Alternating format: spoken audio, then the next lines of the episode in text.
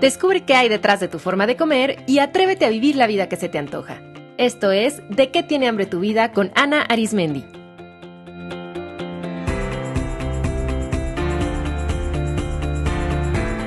Este es el episodio número 27, Miedo a estar delgada.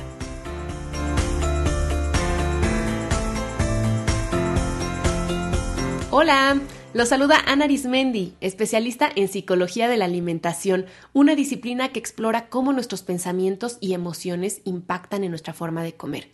Si esta es la primera vez que me escuchas, bienvenida. El objetivo de este podcast es compartirte recursos y reflexiones para que hagas las paces con la comida y con tu cuerpo.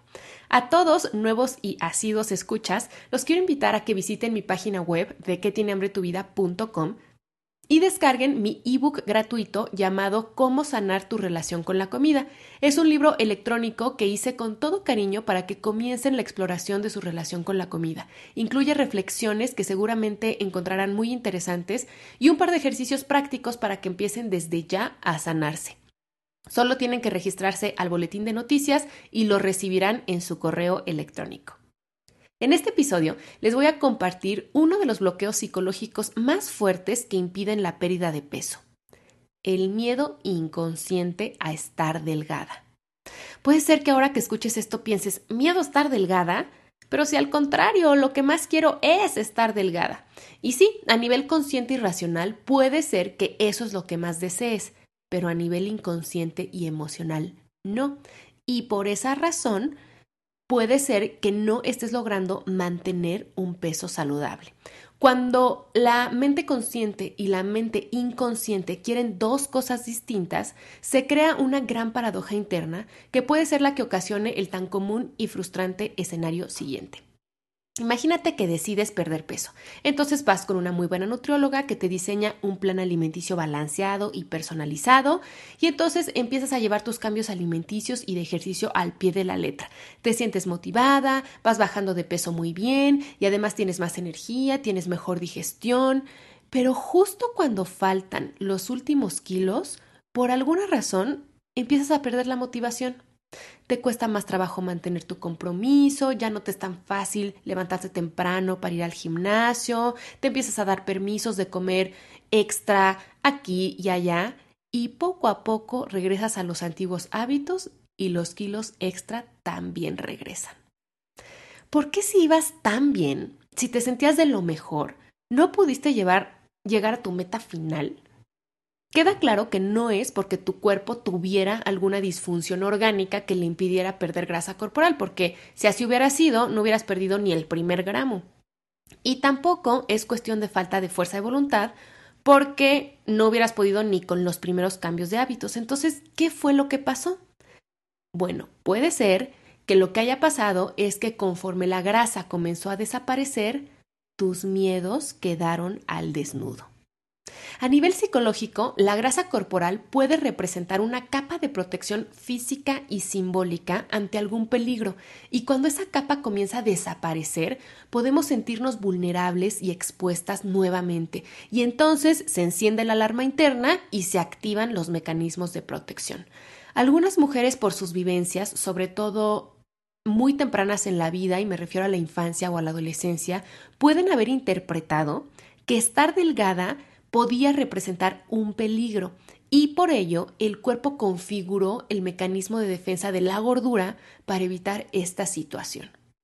Te voy a compartir algunas de las razones por las que estar delgada puede generar miedo, obviamente de forma inconsciente. La primera es porque estar delgada aumenta el atractivo sexual. Algunas mujeres, sobre todo aquellas que vivieron algún tipo de abuso sexual en la infancia o en la adolescencia, para protegerse de volver a vivir dicha situación, establecen una barrera física y psicológica de protección a través del aumento de grasa corporal. Literalmente, esa grasa que cubre el cuerpo se convierte en un escudo que protege y evita encuentros en el campo sexual y sentimental con el sexo opuesto. También, si por la educación recibida se percibe a la sexualidad como algo peligroso o pecaminoso, esta barrera de protección puede evitar la tentación de llevar una vida sexual activa o de ser atractiva para otras personas o de ser infiel cuando se está en una relación de pareja. En estos casos, si te identificas, te recomiendo trabajar estos temas con un terapeuta y si es un terapeuta sexual, mejor. 2. Estar delgada puede implicar dejar de ser víctima y tomar la responsabilidad de tu vida, y eso puede dar mucho miedo. En algunos casos, el sobrepeso y la obesidad ofrece diversas ganancias secundarias y una de ellas es que esos kilos de grasa se convierten en un escondite perfecto para no salir a la vida. Es más fácil culpar al sobrepeso por no tener pareja, por no tener hijos, por no conseguir un mejor puesto en el trabajo, por no viajar, que asumir que la responsabilidad de tu vida recae en ti y que no haces todo eso que dices que quisieras no por tus kilos extra, sino porque no confías en ti, porque no quieres resolver tus conflictos internos. Es muy cómodo adoptar una actitud pasiva y autojustificar que no vives la vida que quieres por culpa de tu cuerpo, pero recuerda que tu peso, talla o apariencia no tienen nada que ver con lo que puedes lograr en esta vida y ejemplos sobran. Piensa en los atletas paralímpicos o en todas aquellas personas exitosas a nivel personal y profesional que están lejos de cumplir con el canon de belleza actual, pero que aún así se han atrevido a vivir la vida que desean. Asumir la responsabilidad de la propia vida sí da mucho miedo, porque es necesario arriesgarse, salirse de la zona conocida, hacer lo que nos asusta, aprender, equivocarnos, abrirnos a nuevas ideas y confrontarnos con aquello que duele. Sin embargo, es el único camino y es lo necesario para crecer y para desarrollar todo tu potencial. Así es que si crees que no tienes la vida que deseas porque no tienes el cuerpo que quieres, te equivocas. No tienes el cuerpo que quieres porque no vives la vida que te mereces. Número 3. Estar delgada puede activar el miedo a no cumplir con las expectativas propias o de los demás. A veces se vive con la fantasía de que cuando se logre la delgadez todo se va a arreglar. Conocerás a tu príncipe azul, tendrás más confianza para hablarle a otras personas, te gustará hacer ejercicio, podrás viajar, vas a obtener por fin la aprobación de tu madre, etc. Pero, ¿qué pasa si eso no sucede? Recuerdo a una consultante que me platicó que llegó muy feliz con su madre a enseñarle el número en la báscula porque por fin había llegado a su meta. Y lo que la madre le respondió fue Pues ahora a ver si lo mantienes. Mi consultante se decepcionó tanto de la respuesta de su madre que se dio un gran atracón. Realmente lo que ella quería al estar delgada era la aprobación y cariño de su mamá, y al no obtenerlo se sintió vulnerable y en vez de ella celebrarse y autorreconocerse por su logro, se sintió aterrada porque ahora cómo le iba a hacer para mantenerse en ese peso y no decepcionarse ni a ella ni a su mamá. Bajar de peso te puede ayudar a estar más sana y verte mejor, y eso claro que puede contribuir a aumentar la autoestima, pero no va a resolver la totalidad de tu vida. Eso es una fantasía. Y de eso se empiezan a dar cuenta muchas personas conforme se acercan a su meta de peso. Se dan cuenta que aunque ya están logrando ser más delgadas, su vida no se está transformando mágicamente como esperaban, y eso genera mucha frustración y miedo. Si es tu caso, es importante que trabajes en fortalecer tu confianza interior, que establezcas expectativas realistas para ti misma y así necesites menos de la aprobación de los demás y aprendas a poner límites. Te sugiero escuchar el episodio de este podcast que se llama síndrome de postergación. Te va a dar también algunos tips si este es tu caso. Y número cuatro, estar delgada puede hacer evidente tu falta de proyecto de vida y eso también puede dar mucho miedo. Hace un tiempo, una de las alumnas de mi taller descubrió que el bajar de peso era una meta que llevaba tratando de conseguir tantos años que se había convertido en el centro de su vida. Y me acuerdo perfectamente de sus palabras. Ella dijo textualmente, ¿y si dejo de hacer dieta, ahora qué voy a hacer? A veces la pérdida de peso se vuelve el sentido de vida de las personas. Todo gira en torno a ello. Es el tema de conversación con sus amigas, es el tema de los libros, blogs y revistas que leen, es donde más energía y dinero invierten. Incluso hay personas para quienes los meses del año están divididos en meses de dieta y meses de no dieta. Una de mis pacientes un día me dijo que ella de enero a mayo se la pasaba con una dieta súper restrictiva y haciendo mucho ejercicio, para entonces en el verano poderse poner un traje de baño, irse a la playa y ahí darse rienda suelta con alcohol, fiesta, desveladas y comida.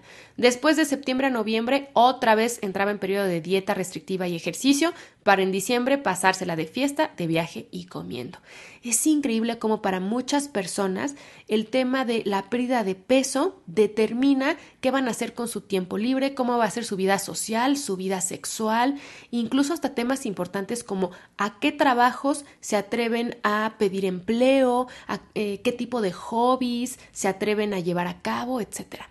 Muchas mujeres no saben qué harían con su tiempo y energía si no lo enfocaran en bajar de peso y por eso surge el autosabotaje cuando se acercan a la delgadez, porque les empieza a entrar el terror de ¿y si soy delgada, ahora qué hago? ¿Ahora quién soy? Pregúntate esto.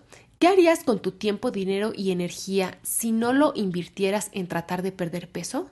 ¿Sabes exactamente qué harías con todos esos recursos? Si no lo tienes claro, es muy probable que hayas convertido al peso en el centro de tu vida y eso no es sano. Tú y el desarrollo de tus potenciales deben de ser el centro de tu vida.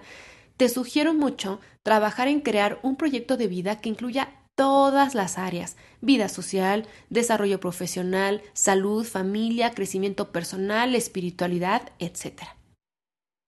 Estos cuatro son los principales miedos inconscientes a estar delgada que pueden estar bloqueando tu meta de lograr y mantener un peso saludable, pero cada persona tendrá las razones más profundas para guardar este miedo. Te invito mucho a explorarlo. Quiero cerrar este episodio invitándote a una reflexión. ¿Te das cuenta que el sobrepeso, en vez de ser una gran condena, puede haber sido tu gran salvación? Puede haberte rescatado, protegido y defendido de un gran peligro? ¿Puedes comenzar a percibir la intención positiva detrás de tu grasa corporal extra? Para complementar la información de este programa, te recomiendo escuchar el episodio 17 sobre autosabotaje y el episodio 22 sobre ganancias secundarias.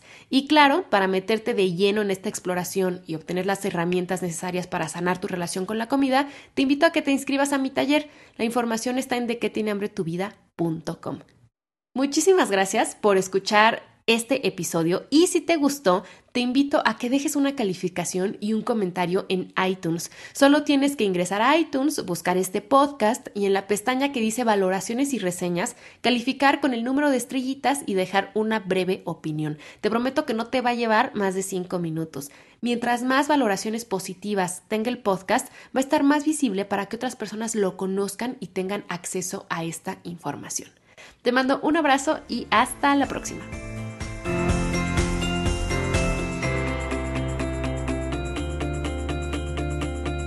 Esto fue De qué tiene hambre tu vida con Ana Arismendi. Para más información visita www.dequetienehambretuvida.com.